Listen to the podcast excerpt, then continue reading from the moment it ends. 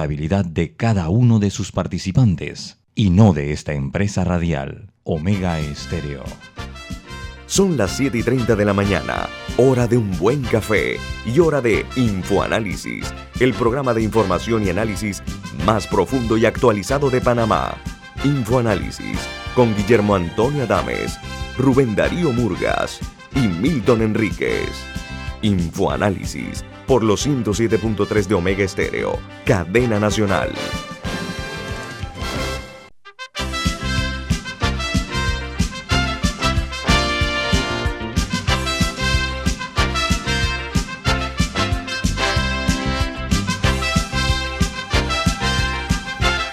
Buen día, bienvenidos. Esto es Info Análisis, un programa para la gente inteligente. Hoy es 11 de octubre del año 2021 y este programa Infoanálisis es presentado por por Café Lavazza, un café italiano espectacular que usted puede conseguir en los mejores supermercados, pedirlo en los mejores restaurantes y también solicitar servicio a domicilio por internet a través de www.lavazzapanamá.com. Café Lavazza, un café para gente inteligente y con buen gusto, presenta Infoanálisis. Gracias, Milton, muy amable. Los saludamos desde la capital de la República.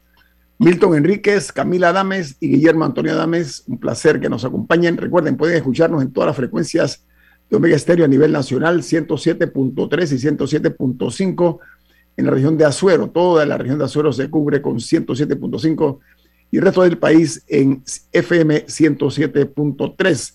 También nos pueden escuchar en la página web de Omega Stereo, que es omegastereo.com, en la app de Omega Stereo disponible tanto para los celulares de la tecnología Play Store como App Store. Y en sus celulares nos pueden eh, ver y escuchar, le marquen sus tabletas en video por Facebook Live. Y como si fuera poco en sus televisores, también lo pueden sintonizar en el canal 856, canal de Tigo, este programa, y todos quedan colgados en YouTube, en video, así que pueden verlo cuando a bien tengan. Bueno, iniciamos con las notas internacionales. En Cuba, el régimen anuncia la militarización del país para evitar la manifestación anunciada para el 20 de noviembre. Se llama la 20N, una fecha elegida por el grupo que se llama Archipiélago para convocar a los cubanos a una marcha cívica por el cambio convocada por eh, eh, a través de las redes sociales desde hace ya varias semanas eh, y lo conforman el grupo este archipiélago un número importante de intelectuales, periodistas, activistas de derechos humanos y un número también fundamental de ciudadanos de la sociedad civil. Y en, comer, en España el comercio prepara la Navidad menos rentable por el alza de la inflación.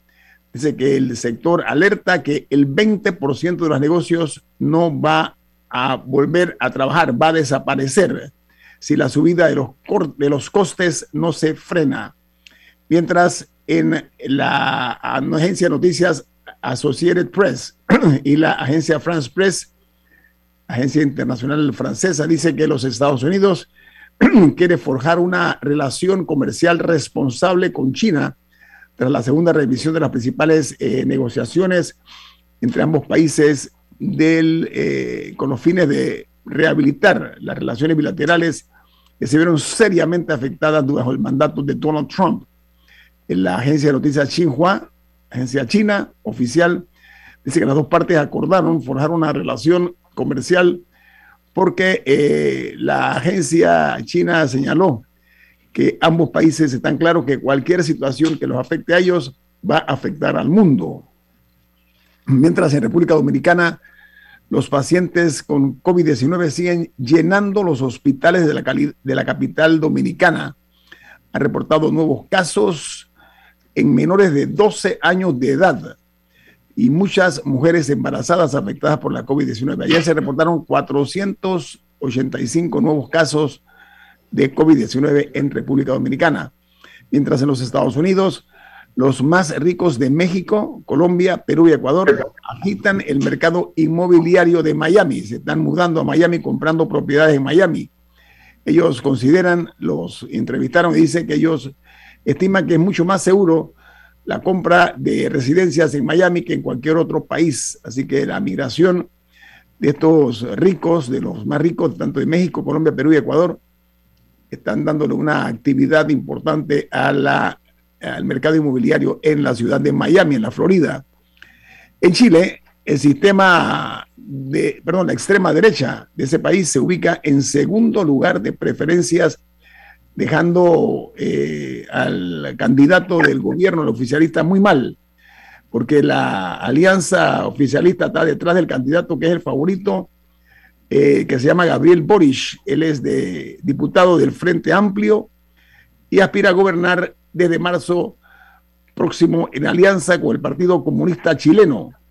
El presidente Piñera se está quedando solo en medio de una tormenta provocada por los papeles de Pandora y la eh, fiscalía ya lo está amenazando con su destitución a Sebastián Piñera, producto del escándalo de los eh, Pandora Papers. Por su parte, en Guatemala, las autoridades de salud confirman que el país supera los 14 mil fallecidos por COVID-19 en 19 meses de pandemia. Cifra esta que el sábado eh, llegaron a 680 casos nuevos de la COVID-19, para un total de 572.103 casos confirmados y 22.287 activos. En los Estados Unidos, el FBI, FBI, como se le llama en inglés, detiene a un ingeniero de la Armada de los Estados Unidos.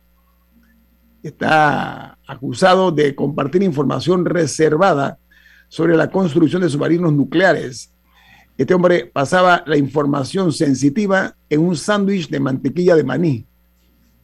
Puede militar es una, una, película, de repente Hollywood le puede soltar esto, algún tipo de intención, interés.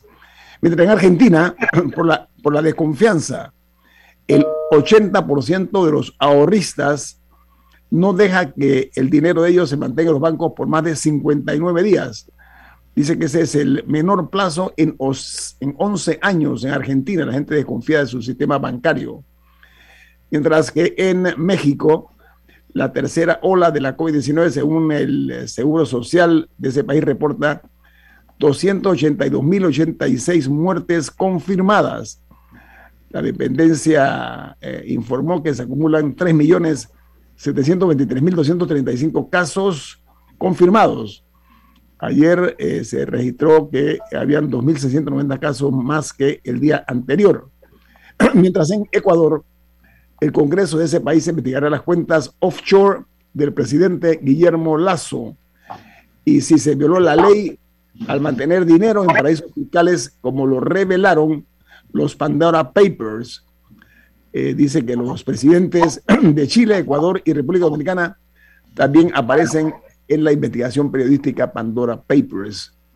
Mientras en Nicaragua descubren que ex, expresidente del Consejo Supremo Electoral, así como aquí el Tribunal Electoral, bueno, el presidente, el expresidente, que acaban de hacer una investigación acerca de su condición, de sus, de sus bienes, y le encontraron que este hombre tenía, entre otras cosas, varias mansiones, varios autos de lujo, jets, fincas y varios perros Akita, al igual que dice que en su casa los sirvientes sirven con guantes blancos. Esta es una investigación periodística que se hizo al expresidente del Consejo Supremo Electoral de Nicaragua. Y algo sin precedentes ocurrió, y es que la Pfizer vacunará a una ciudad entera de Brasil como parte de un estudio a gran escala la investigación tiene como objetivo el reseguimiento de la enfermedad de coronavirus en la ciudad de Toledo, cuya población mayor de 12 años estará totalmente eh, inmunizada con esa vacuna en Brasil. Y los diarios de los Estados Unidos, las principales noticias son las siguientes. En el Washington Post, el titular principal dice, siendo ahora el ala mainstream o convencional del partido, los eh, demócratas liberales están menos dispuestos a llegar a compromisos con los moderados, mientras muchos miembros del caucus o cocos congresista progresivo han destacado recientemente la agenda del presidente Joe Biden y la están viendo con mucha atención, mientras el New York Times dice que no es sostenible. Así se ve la crisis en los puertos de los Estados Unidos, de cerca de lo que parecía un fenómeno temporal, se ve que cada vez más como una nueva realidad que podría requerir el rediseño de la infraestructura de carga global. Eh, la oferta eh, de gas eh, actualmente y de petróleo está muy apretada, dice el diario The New York Times. Mientras el Wall Street Journal, su principal noticia es que el alza en los precios de la energía aumenta la preocupación sobre la inflación y la economía, al igual que las industrias y proveedores de servicios en los Estados Unidos. Aquí termino las internacionales. Un temblor, perdón, un terremoto muy fuerte ayer en Hawái. La escala Richter lo marcó en 6,1%, que es muy fuerte. No sé si Camila tiene alguna nota. Vamos a entrar con el invitado. Camila Milton, ¿algún comentario internacional? no, ok. No tiene audio, Camila, no se escucha. Sí, en asuntos de, música, el cantante eh, y músico Paul McCartney, eh, tras años de cargar él con la culpa de que él fue el que dividió a los Beatles, en una entrevista dijo que no, que de hecho fue, fue John Lennon el que, el que quiso eh, ya dividir la banda porque él, él, quería ya formar su vida con, con, su esposa Yoko. Paul McCartney fue el que, el que demandó la, la división de la banda y por eso por mucho tiempo se dijo que él había sido eh, quien había instigado la separación, pero, pero ahora ha, aclarado que, el de la idea, el que, el que primero lo propuso fue, fue John Lennon para los amantes de la música, arrancando la semana con algo de trivia. Ah, qué bien, Camila, muchas gracias. Si se dice que fue la esposa que se llama Yoko Ono, la viuda ahora, ¿no? De, de Lennon, la que provocó esta, no, de que dice que el, mismo John Lennon llegó a una reunión con la banda y dijo hasta aquí. Y, que él fue el que fue el mismo Lennon el que lo, comparó con un divorcio. y dijo que era ya era tiempo para el divorcio de la banda. Bueno, hoy rompimos los esquemas, nosotros no acostumbramos a dar noticias del, del mundo artístico, pero vale la pena porque es la principal banda del mundo de todos los tiempos, los Beatles de Inglaterra. Hoy nos acompaña esta mañana el eh, director ejecutivo del Instituto de Acueductos y Alcantarillados Nacionales, licenciado Juan Antonio Ducre. ¿Cómo está usted? Bienvenido, director general, aquí a Infoanálisis. Muy buenos días y gracias por la invitación. Siempre contento de participar con usted en su programa. Nos distingue usted con su participación, señor eh, director general. Oiga, usted puede, perdón, Camila, ¿usted iba a decir algo? No, que era para una pregunta. Proceda, pues, por favor. Una vez más, la ciudad estuvo sin agua por una parte significativa del día. Eh, los trabajos que se realizaron ya fueron, o sea, se cumplieron a cabalidad, se logró el objetivo que se buscaba con, dejar a la ciudad sin agua para, para hacer las reparaciones. No, Camila, primero tenemos que aclarar que la ciudad realmente no se quedó sin agua. Eh, la producción siempre se mantuvo a un 50%. Los lugares que por supuesto sufrieron fueron los lugares más altos de la ciudad. Eh, fue un trabajo programado necesario para poder conectar las poblaciones de Chilibre, muchas áreas de Chilibre eh, que, ya no tenían capacidad, había que hacer esa interconexión en línea paralela, para eso había que parar una de las líneas. Comenzamos a eso de las 2 de la mañana, ya hacia mediodía, efectivamente, como se había programado, habíamos terminado eh, y bueno, aseguramos la ciudad, como siempre lo hacemos, los hospitales con cisternas. El complejo metropolitano se puede abastecer con Miraflores a través de operativos, lo hicimos. Y afortunadamente todo salió dentro de la programación. También aprovechamos para reparar una rotura que había también en la misma línea paralela a la altura de lo que se llama la, cinta norteña, eh, rotura que se provocó por algún trabajo que se hizo de, de alguna otra institución o algún privado que la había perforado. Así que ambos trabajos terminaron a tiempo, afortunadamente, y bueno, pidiendo disculpas por, por esa afectación que era necesaria, programada, y, es parte del el día a día que tiene que hacer la institución. director, eh, vamos a regresar en breve, voy a un corte comercial. Al regreso vamos a seguir hablando acerca de una institución que es de las más importantes que hay en este país, que es el Instituto de Acueductos y Alcantarillados Nacionales. Estamos conversando hoy con su director general, director ejecutivo eh, del IDAN, eh, el licenciado Juan Antonio Ducre. Viene más aquí en Info Análisis, un programa para la gente inteligente.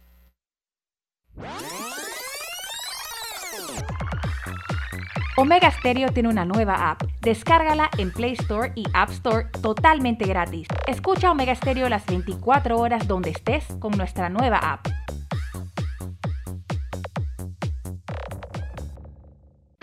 Imagina acceder a un banco digital y ver las cinco playas más top para visitar en verano. Imagina entrar a investigar los requisitos para un préstamo y ver las últimas tendencias de autos y cómo conseguirlo todo en un solo lugar. Ya no tienes que imaginar. En Multibank creamos el mercado de los sueños.com, un portal lleno de novedades, viajes, gastronomía, autos, compras y hasta el hogar ideal para que tomes la mejor decisión al momento de cumplir tus sueños. Entra al mercado de los sueños.com, donde el único requisito es soñar, porque en Multibank cumplimos tus sueños.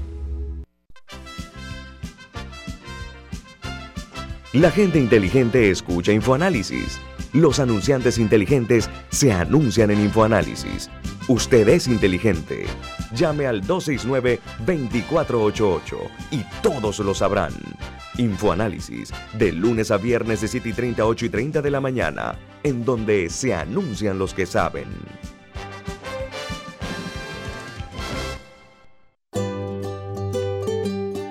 En la vida hay momentos en que todos vamos a necesitar de un apoyo adicional. Para cualquier situación, hay formas de hacer más cómodo y placentero nuestro diario vivir. Sea cual sea su necesidad, en Hogar y Salud los apoyamos haciéndole la vida más fácil, porque contamos con la experiencia necesaria para recomendarle lo que usted necesite. Recuerde, Hogar y Salud les hace la vida más fácil. Visite nuestras nuevas sucursales en Villa Zaita al lado del Super 99 y en Cativa Colón al lado del Super Extra. Estamos abiertos en todas nuestras sucursales del país y le hacemos su entrega de forma gratuita en Panamá Centro. Para mayor información, puede consultar en Instagram y Facebook. Ya viene InfoAnálisis, el programa para gente inteligente como usted.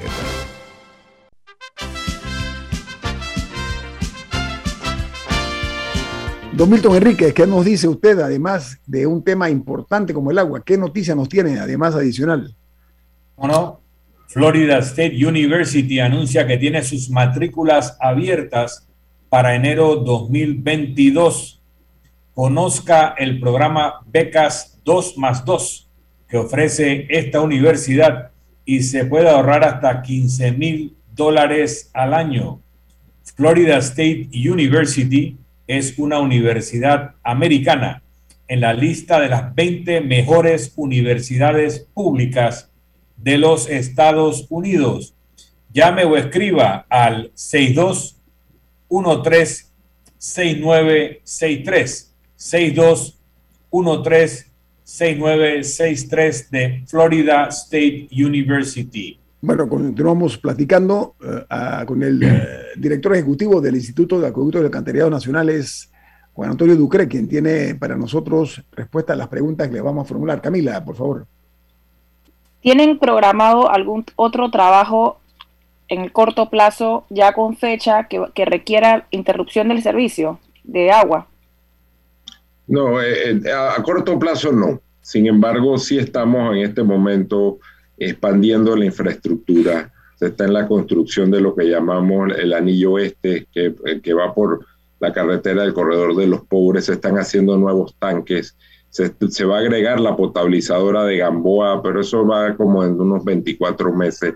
En fin, hay muchos trabajos que se van programando porque la ciudad va creciendo y la infraestructura va creciendo. Algunos van a requerir, por supuesto, la intervención sobre las líneas y la planta de Chilibre, la misma planta de Chilibre tiene que ir haciendo adecuaciones y mejoras porque es una planta de los 70 y en algunos casos sí nos vemos obligados a hacer esas interrupciones. Lo que hacemos es que las programamos con mucho tiempo, como fue este caso, anunciamos con el, el tiempo prudencial y tratamos de hacerlo, comenzar en la madrugada, hacer los sábados, días no laborales, por supuesto que en medio de esto puede pasar incidencias como nos pasó hace unos meses, que una compañía taladró la línea en medio del corredor norte, una compañía que no era ni del corredor ni de nosotros, que estaba haciendo unos trabajos.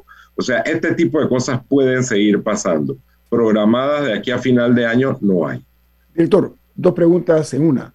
Primera, eh, estas empresas que deben tener planos, yo me imagino, que cometen este tipo de actos tal vez eh, impensados o no, programados o no intencionales, reciban un tipo de sanción. Uno, porque nos afectan a todos, e incluso eh, por, horas. Y la otra es esta planta potabilizadora Federico Guardia, que se ha operado al 50%, que tiene que ver con la interconexión principal de, que está llevando el agua de la ciudad eh, eh, para mejorar el abastecimiento en Chilibre. Eh, ¿En qué año se fundó esta planta potabilizadora de, de, Chilibre, director ejecutivo? Bueno, esta, la, primera fase de la potabilizadora data de los 70, 1977. La potabilizadora fue ampliada más o menos a principios del 2000, se llevó al doble de su capacidad eh, y por supuesto que eso implica que tiene que hacer adecuaciones y mejoras constantes y en este momento se está haciendo ese tipo de programación para dejar la potabilizadora adecuada a la capacidad. Adicional a eso, se está construyendo la potabilizadora de Gamboa que son 65 millones de galones adicionales, que va a complementar ese suministro de la ciudad que se abastece actualmente principalmente de la potabilizadora de Chilibre con 200 millones, la de Miraflores, que es de la, de la autoridad del canal, y va a entrar entonces la potabilizadora de Gamboa con 65 millones, que vendría siendo una ampliación de este sistema. Le amplio la pregunta, director, porque eh, ya esta planta tiene medio siglo, 50 años aproximadamente y Panamá ha crecido exponencialmente, estoy hablando de la capital de la República, hacia el este y hacia el oeste. ¿Qué plan así ambicioso se puede considerar? Porque con el crecimiento, la expansión de la población a estas eh, nuevas barriadas, eh, tiene que venir también una respuesta, un impacto en cuanto al servicio de agua potable, que es la queja multidimensional que tienen en ese aspecto durante décadas, décadas que la gente quejándose de este tipo de mal ¿Qué se está pensando, programando, qué se está considerando al respecto, eh, director ejecutivo? Bueno, precisamente eso es uno de los replanteamientos que hemos hecho en esta administración. Y si se compara con otro tipo de infraestructura, con la cantidad de recursos que se han invertido, por ejemplo, en metro, en, calles, en, movilidad urbana, pasos elevados, versus lo que se ha eh, invertido en sistemas de producción de agua potable, la verdad es que no hemos quedado atrás como país. En este momento el, reto mayor lo tenemos en el área oeste. me refiero a Burunga, Raiján, Chorrera, Capira, eh, donde probablemente nos quedamos atrás en la oferta versus la demanda de agua como en el 2019. Por supuesto que hay construcción en este momento de infraestructura como la potabilizadora de Jaguar al oeste, como la potabilizadora de Gamboa para este lado. Son 65 millones en Gamboa, 40 millones adicionales en el oeste. Estamos en conversaciones con la autoridad del canal para mejorar la capacidad en la producción de Mendoza, que nos produce en este momento 40 millones, para ver si podemos ampliarla. Tenemos que buscar otras alternativas en el oeste la verdad es que no hemos quedado atrás. Mira, te explico.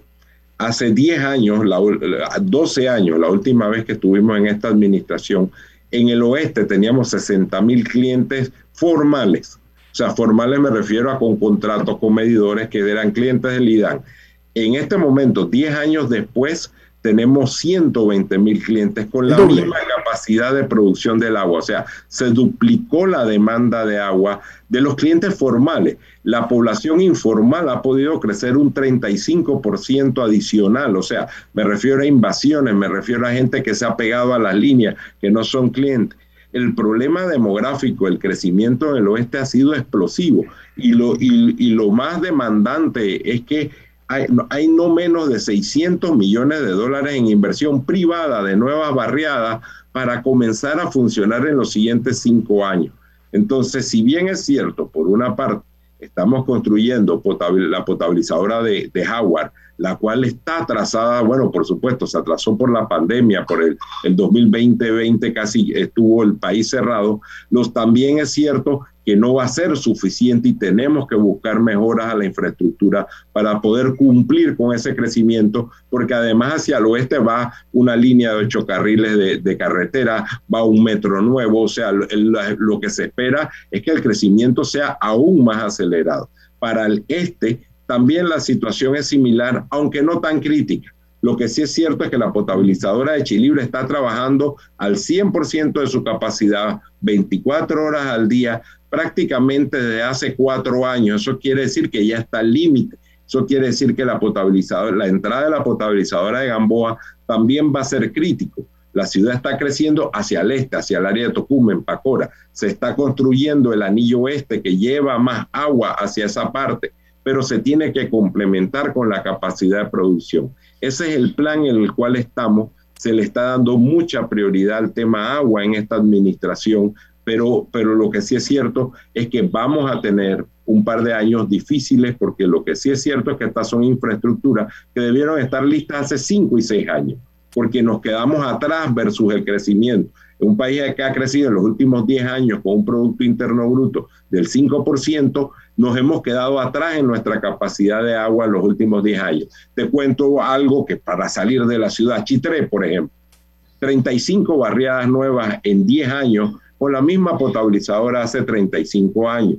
Si tú vas a Santiago, por ejemplo, y vas a Atalaya, es impresionante la cantidad de barriadas nuevas versus la misma capacidad de producción. Y así si te vas ciudad por ciudad, si te vas a David, es exactamente lo mismo.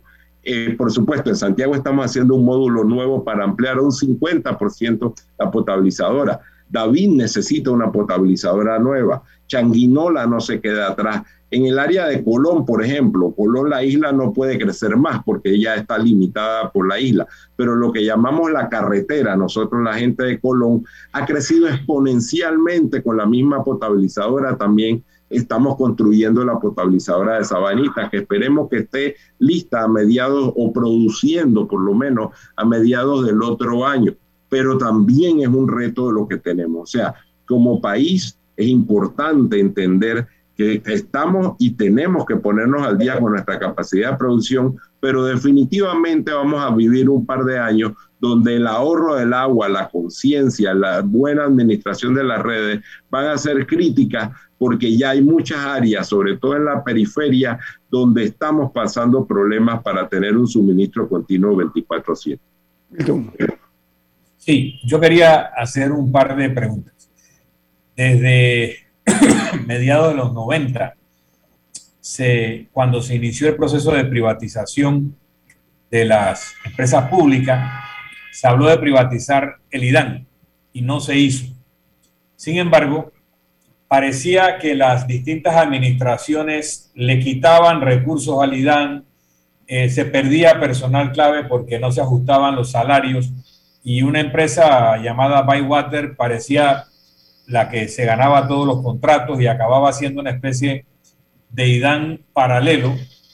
Pero lo que yo recuerdo de haber estado en consejos de gabinete en la administración pasada era que se le decía a los directores respectivos, que pasaron varios por ahí, pida lo que necesite, cuánto quiere, qué, hay que hacer, y, no lográbamos ver, por lo menos a nivel de gabinete, un plan. Un plan sobre todo para retener y para reclutar personal de alta calidad con los salarios adecuados y todo. En algún momento dado incluso se habló de pasarle la gestión de la potabilizadora de Chilibre a la autoridad del Canal de Panamá, porque la autoridad del Canal de Panamá gestiona su potabilizadora exitosamente. Ha habido momentos de intervención de eh, equipos de la ACP eh, tratando de salvaguardar la capacidad de producción de agua. ¿Cuál es el mandato de Juan Antonio Ducré Núñez? Núñez, ¿verdad? Sí, señor, Núñez, de Ocú. Eh, de Ocú, Colón y Ocú. en cuanto al IDAN, si es mantener la situación y dejar barriadas todavía con camiones cisternas que muchas veces son propiedad de diputados, y que no les gusta la idea de perder esos contratos, o realmente el IDAN va a ser una entidad autosuficiente y capaz de darnos la mejor agua del mundo, como en alguna ocasión se decía que teníamos los panameños. Director Ejecutivo, le voy a pedir que la piense bien la respuesta porque tengo un corte comercial. Estoy seguro que usted tiene una respuesta que va a ser muy eh, anhelada por todos nosotros en cuanto a esos planes que Milton señala. Viene más aquí en Info Análisis. Hoy conversando con el director ejecutivo del Instituto de Acueductos y Alcantarillados Nacionales, Juan Antonio Ducre. Viene más.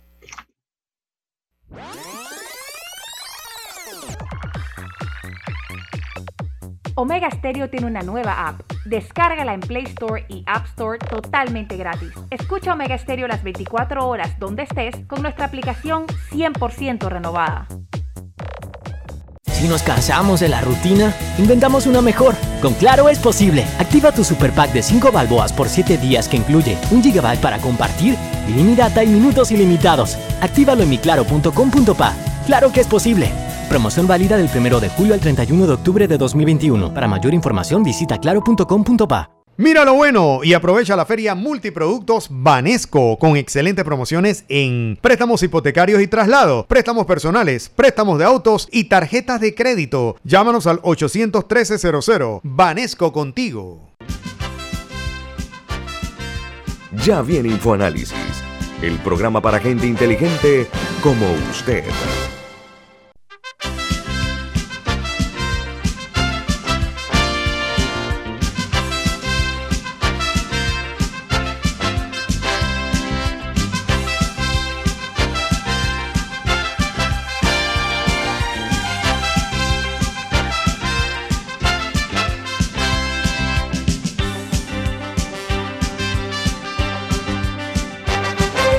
¿Qué noticia adicional nos tiene usted? Muy bien. En Banco Aliado te acompañamos en tu crecimiento financiero. Ahorra con tu cuenta Más Plus, mejorando el rendimiento de tus depósitos. Banco Aliado, tu aliado en todo momento. Visita la página web de Banco Aliado en arroba, perdón, en www.bancoaliado.com y sigue a Banco Aliado en las redes sociales como arroba Banco Aliado. Banco Aliado, tu aliado en todo momento. Y visita las tiendas más móvil y adquiere velocidad, innovación y cobertura con lo mejor en Internet, TV por cable y celulares en prepago y postpago.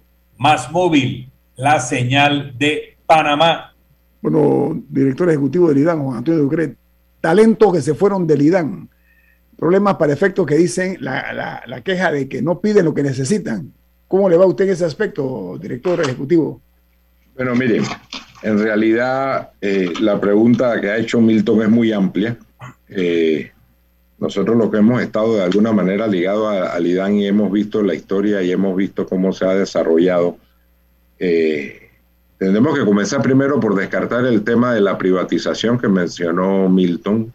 Privatizar o no privatizar, o sea, y es una, todavía, aunque menos sigue siendo una discusión, yo creo que eso se ha ido diluyendo en el tiempo.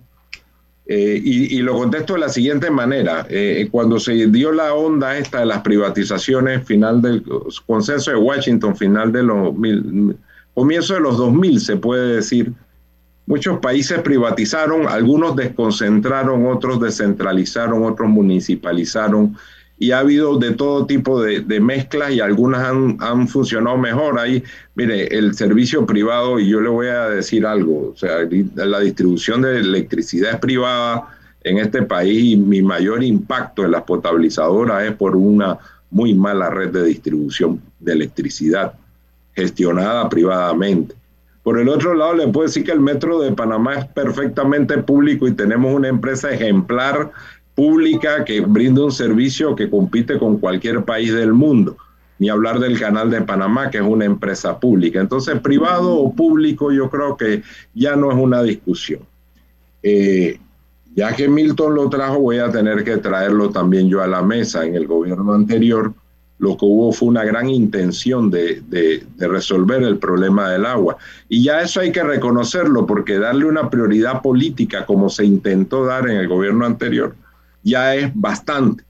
Eh, una intención de 5 mil millones de inversión en, agua, pero yo puedo resumir lo que a veces, y como Milton también lo dijo, cuando no sabes para dónde vas, cualquier camino es bueno.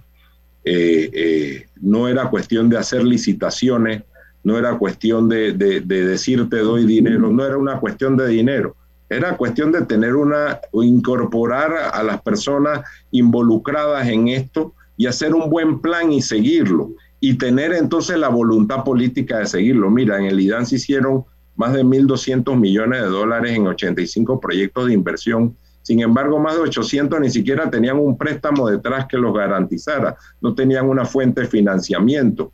Eh, la planificación de esas inversiones ahora es parte de lo que estamos tratando con ellos. Por supuesto, dentro de eso hay cosas que son rescatables.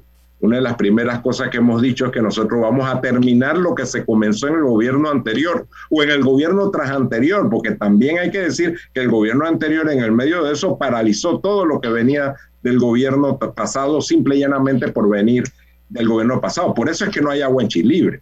Permiso, usted está hablando, permiso, permiso, director, usted está hablando del gobierno, la administración de Martinelli, ¿usted está hablando? Por supuesto, había proyectos de agua que se paralizaron, o sea, el, proyecto de Chilibre se paralizó en la administración anterior y por eso no hay agua en Chilibre. Por eso, Camila, fue que tuvimos que hacer esta interconexión en el sábado. ¿Me explico? Entonces, parte de lo que vamos a hacer, y esto lo digo, hombre, no como una crítica, sino como, como un análisis de lo que tenemos que hacer. Ahorita mismo yo tengo que terminar todo lo que haya comenzado cualquier gobierno anterior. A, mí realmente si lo comenzó uno, lo comenzó otro, por supuesto, exponiendo los retos que tenemos. En este momento mi mayor reto es que todos estos proyectos se licitaron sin tener los fondos, sin tener, sin tener un préstamo que los respaldara. Eso no tenía un financiamiento ni del BID ni del Banco Mundial. Entonces, ahorita mismo parte de los retos que estamos viendo es cómo garantizamos los fondos, las la parte financiera de esos proyectos. Que además tenemos problemas presupuestarios que tiene el país en general en este momento porque los ingresos tributarios se han caído, pero son parte de lo que tenemos que hacer. En realidad, a donde quiero ir es que definitivamente el ponerse al día en, el, en, la, en la infraestructura de agua involucra mucha disciplina de planificación, saber lo que hay que hacer, pero además integrar los recursos que se necesitan y hacerlo con, con una planificación sistematizada, que es lo que estamos haciendo. Por supuesto, acumulado en ese crecimiento, acumulado por el golpe de la pandemia y ahora acumulado por los retos fiscales y financieros que tenemos. Sin embargo, sí hay un plan estructurado y, contestando y terminando con la, con la pregunta de, de Milton, mira, el talento nosotros precisamente lo hicimos como lo hicimos la vez anterior, llamar a los que saben, incorporar a los que saben, incorporar al ingeniero Barragán, al, ingeniero Méndez, a los que toda la vida estado en el, eh, han estado en el IDAN, pero además, Milton, eh, eh, probablemente una de las cosas que yo hay que reconocer, gestión del gobierno anterior y el inicio del programa del acompañamiento, que en cinco años no lo lograron adjudicar era un programa que venía del día uno, tú lo recuerdas, lo hablamos al principio porque ahí yo tengo que desclasificar. Cuando entró el gobierno de Varela, yo tuve conversaciones, yo me puse a la orden, porque, porque además, igual que lo hice con Rómulo Rux en su momento, porque el agua no tiene bandera política y es un tema de diálogo, es un tema de echarlo para adelante. Ofrecimos toda la ayuda posible para que eso saliera. El programa del acompañamiento es un programa que nació al principio de la administración, por lo menos la idea, pero no se logró adjudicar hasta hace unos meses. Se pasaron cinco años sin adjudicar el por qué, por supuesto que los actores tendrían que explicarlo, pero el programa del acompañamiento no es más nada que, que buscar una empresa de experiencia internacional comprobada que administre muchos acueductos en muchos lugares con un préstamo que tiene el respaldo del Banco Interamericano para hacer una transferencia de conocimiento, para poner al día al IDAN en su sistema, en, en sus procesos, en sus métodos de operación, para adaptarse a lo cómo operan las empresas en el mundo actualmente, sin dejar de lado el talento humano y los recursos humanos que tiene el IDAN. Es buscar de alguna manera ese programa de acompañamiento para que a la vez de que tenemos el reto de las infraestructuras que tenemos que construir, cambiar el IDAN como una empresa pública para que aplique métodos, procedimientos y, opere como opere una empresa de nivel competitivo internacional, que es lo que buscamos con un tercer elemento, descentralización, que operemos de manera regional, basado en las cuencas y en las comunidades municipales a las cuales abastecemos. Camila. Regresando un poco al tema de, la, de las roturas de tubería que ocurren a veces, eh, algunas por parte de, empresas de construcción o de otro tipo que, que causan estos daños, ¿qué, eh, ¿qué tanto se sanciona? ¿Qué tan común es que se sancione a estas empresas y más o menos de cuánto es la sanción? No, por supuesto que sí se sanciona. Por el, caso, mira, el caso emblemático este que acaba de pasar en el corredor norte, por supuesto que se pasó una cuenta, se hizo, y además te cuento, la misma empresa tiene un programa, eh, una póliza de responsabilidad de afectaciones, que es parte de los requisitos que el corredor exige para trabajar en eso.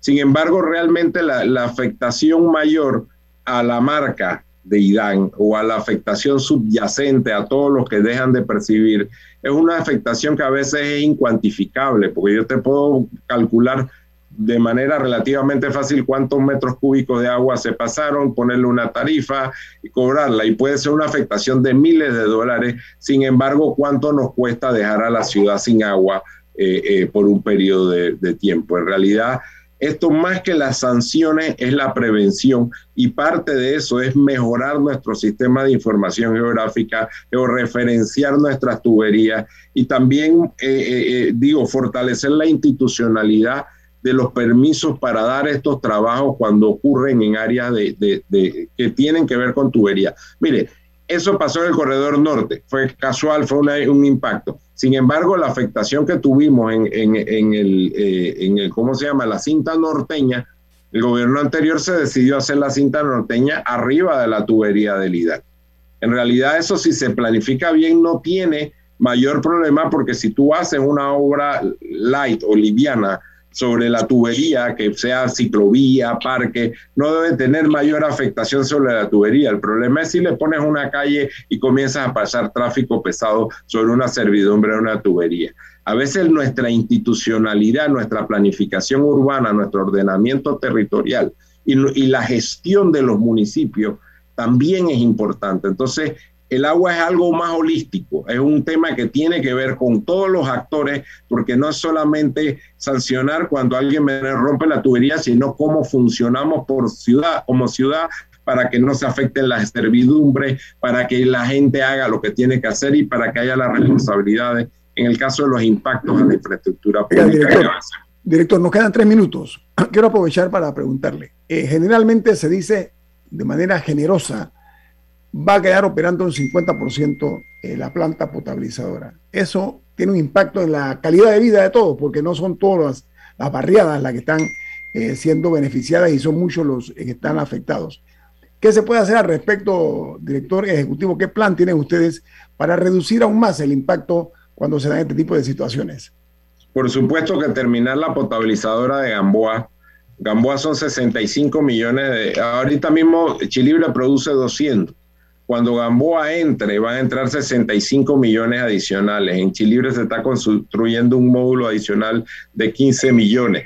O sea, es mejorar nuestra capacidad, porque al final tú tienes que tener un plan de riesgo que lo que tiene que tener es, es mitigaciones, tiene que tener contingencias y tiene que tener resiliencia.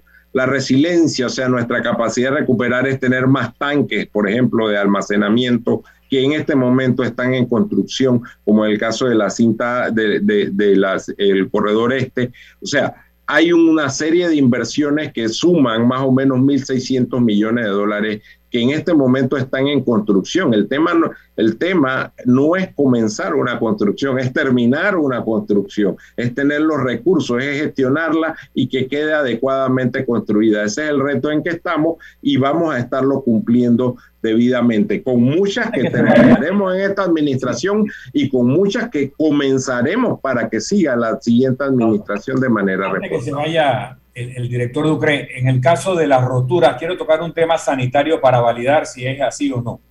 Cuando el agua es potabilizada en Chilibre, donde sea, pasa por la tubería, el agua llega potable a las casas. Me dijo una persona que tuvo un problema médico que la doctora que la atendió le dijo, mira, tú tienes parásitos Dice, ¿cómo yo tengo parásitos? Y yo no, dice, no, mira, cada vez que se rompe una tubería en una carretera, y que se repara, mientras se da el procedimiento, se contamina esa agua con los lodos y la tierra alrededor de la tubería que se rompió.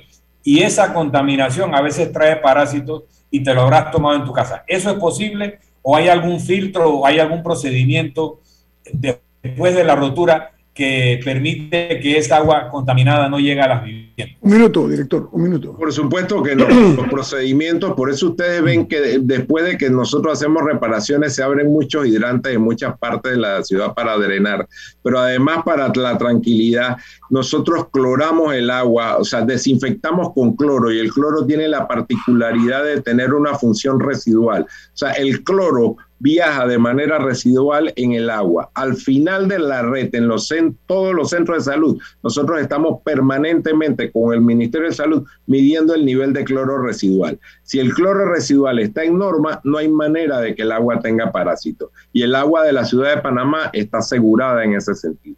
Oiga, gracias, director, director ejecutivo del Instituto de Acueductos Alcantarillados Nacionales, eh, licenciado Juan Antonio Ducreta. Ha sido un gusto tenerlo aquí para, sobre todo, responder a muchas inquietudes que tienen los oyentes, no únicamente en la capital de la República, sino que esta cadena nacional le lleva un mensaje de esperanza entonces a decenas de miles de panameños que están en el resto del país. Muy buen día, licenciado Ducret. Gracias. Gracias a la orden siempre.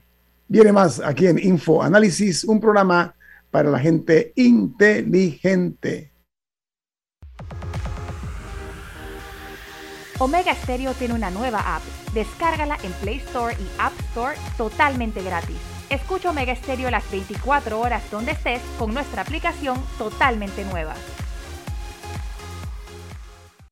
Imagina acceder a un banco digital y ver las cinco playas más top para visitar en verano. Imagina entrar a investigar los requisitos para un préstamo y ver las últimas tendencias de autos y cómo conseguirlo todo en un solo lugar. Ya no tienes que imaginar. En Multibank creamos el mercado de los sueños.com, un portal lleno de novedades, viajes, gastronomía, autos, compras y hasta el hogar ideal para que tomes la mejor decisión al momento de cumplir tus sueños. Entra al mercado de los sueños.com, donde el único requisito es soñar, porque en Multibank cumplimos tus sueños.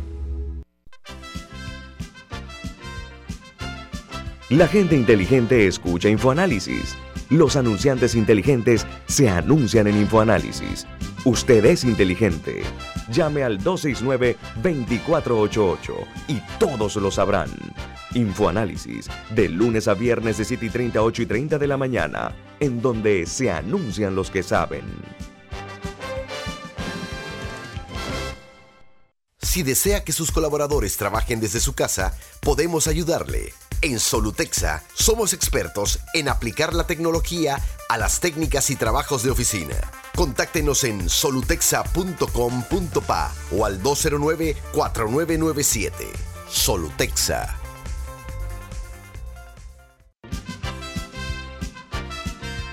Ya viene InfoAnálisis, el programa para gente inteligente como usted.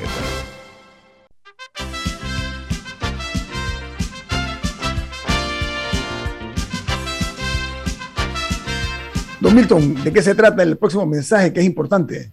Así es, es un buen consejo. Visita las tiendas más móvil y adquiere velocidad, innovación y cobertura con lo mejor en Internet, TV por cable y celulares en prepago y postpago. Más móvil, la señal de Panamá.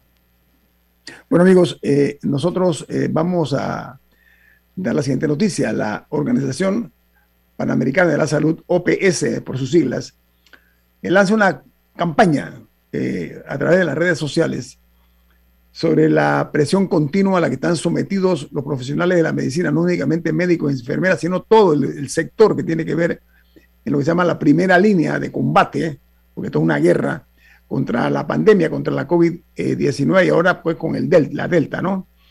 Eh, eh, la tendencia es que se quiere mirar con mucha seriedad y responsabilidad el problema de la salud mental de las personas que están, como dije, en la primera línea y conocer testimonios acerca de eh, cuán manejable es el estrés que viven estas personas, pero además del estrés, la ansiedad y el, problema de la presión a la cual están sometidos.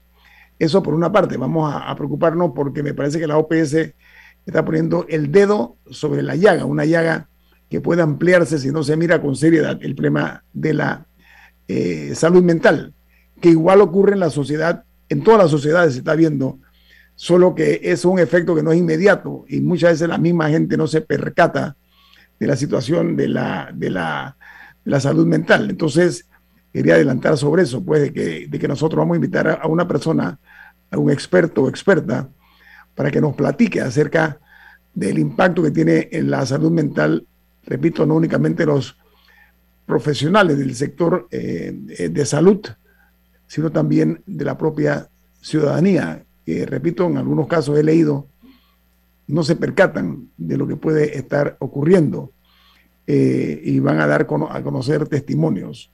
Eso lo vamos a planificar para esta semana, si Dios quiere. Y la otra es que eh, la pregunta es, ¿qué medidas se pueden tomar para ayudar a los trabajadores eh, del sector, pues lo que se llaman los gestores de salud. Un tema fundamental que también va a repercutir, por supuesto, en las personas que no estamos en ese renglón tan especializado. Y la otra es que eh, hay un estudio que han hecho en conjunto la Universidad de Columbia, los Estados Unidos, con la Universidad de Chile, que indican que entre un 5 y un 15% eh, de los encuestados en todos los países de América, incluido América del Norte, Sur y Centro, dice que eh, hay muchísimas personas con pensamientos suicidas y que entre un 15% y un 22% declaró síntomas compatibles con el de la presión. Y se va a dar a conocer este estudio en 11 países eh, para el mes de noviembre próximo. O sea, el, próximo mes se va a conocer el resultado de este estudio entre una de las más eh, prestigiosas universidades de Estados Unidos, como es Colombia, y la Universidad de Chile. Esto tiene que ver, eh, repito, con la situación que nosotros también queremos eh, compartir con ustedes, las opiniones de profesionales en materia de salud mental y de los suicidios, que en eso hay en Panamá una campaña que tiene que ser respaldada eh, no únicamente por nosotros los medios, sino también por el propio gobierno, mirar un poco más hacia los suicidios que se han aumentado con la llegada inesperada de esta eh, pandemia que todavía los resultados verdaderos no se pueden conocer, sino que el tiempo, que es el que manda en todo, definirá conforme caigan las hojas del calendario. La, quiero eh, poner en la mesa esa, esa situación, Camila y Milton. Salud mental. Es que eh, se hablaba a lo largo de toda la pandemia de que las medidas restrictivas de movimiento que tenían un sentido en algunos tiempos de la pandemia y que luego lo perdieron. Eh, iban a tener efectos no solo en la economía, sino en la salud mental y también en el sistema inmunitario. El sistema inmunitario necesita periódicamente estar expuesto a ciertos patógenos para estar en entrenamiento, por ponerlo así. El, el, sistema, la salud mental requiere de la interacción humana. Tú sabes la cantidad de personas que no han recibido un abrazo un año y tanto, que no han, que no han sentido el calor humano de otra persona. O, eh, o sea, realmente el impacto de las medidas tomadas para salvaguardar la vida o la salud de la pandemia, repito, en un momento inicial hacían sentido, como cuando uno le aplica un torniquete a alguien que se está desangrando. Hay que aplicar el torniquete para que la hemorragia no lo mate pero no le puedes dejar el, torniquete permanentemente porque le va a producir una gangrena. Entonces, las medidas tenían que haber sido administradas con cierta flexibilidad de acuerdo a las circunstancias. En algunos países no se hizo.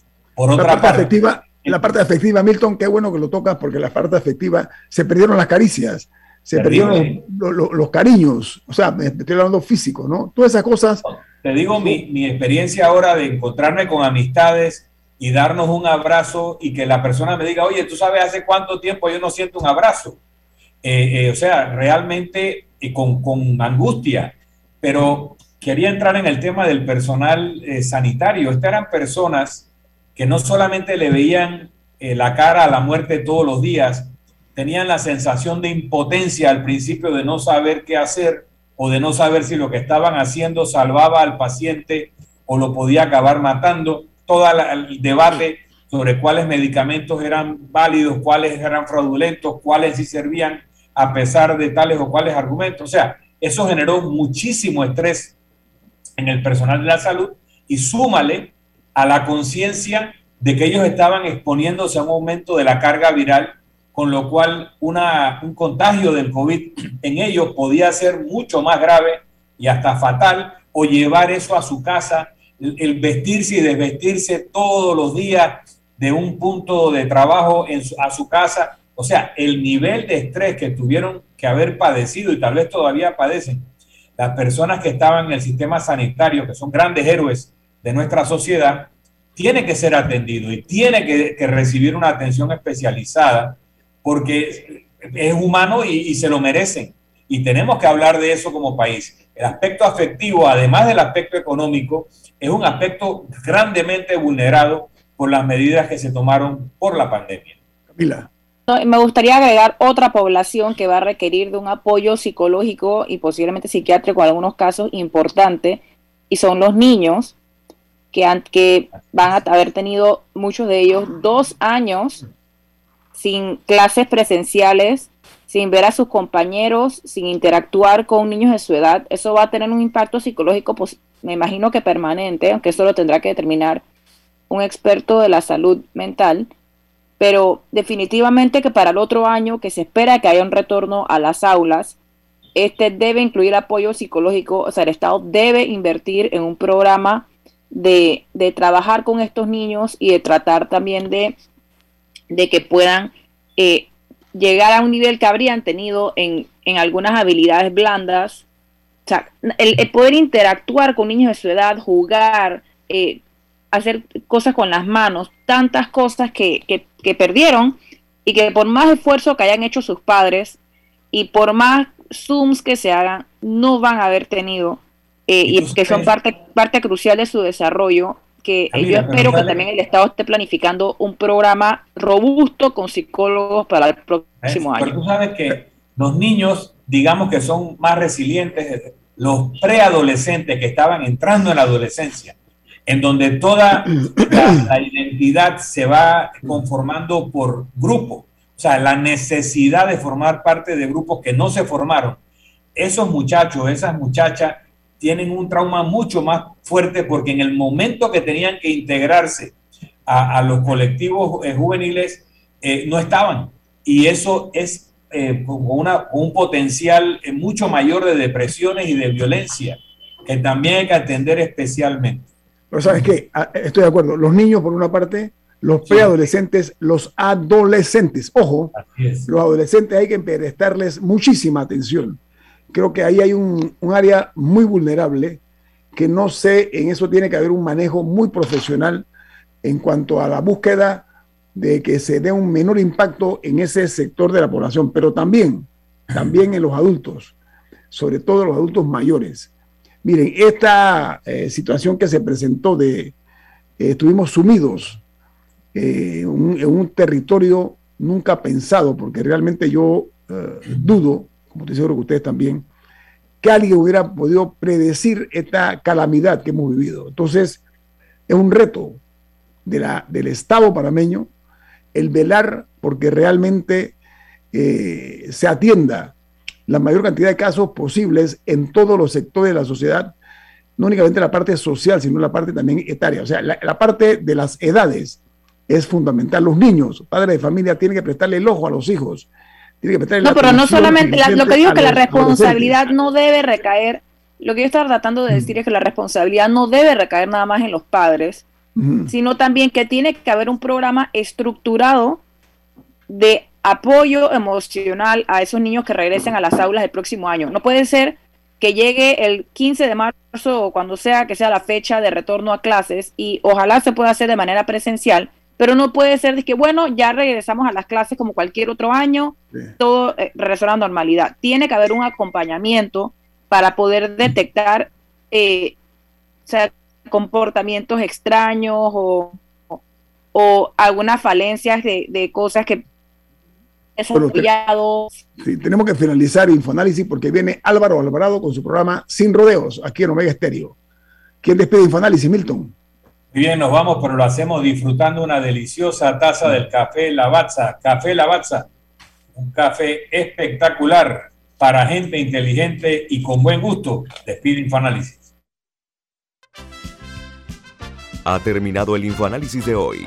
Lo esperamos mañana, de 7 y 30 a 8 y 30 de la mañana, para compartir la información y el análisis más profundo e ilustrado de Panamá.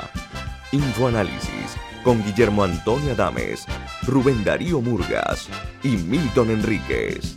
Infoanálisis por los 107.3 de Omega Estéreo, cadena nacional.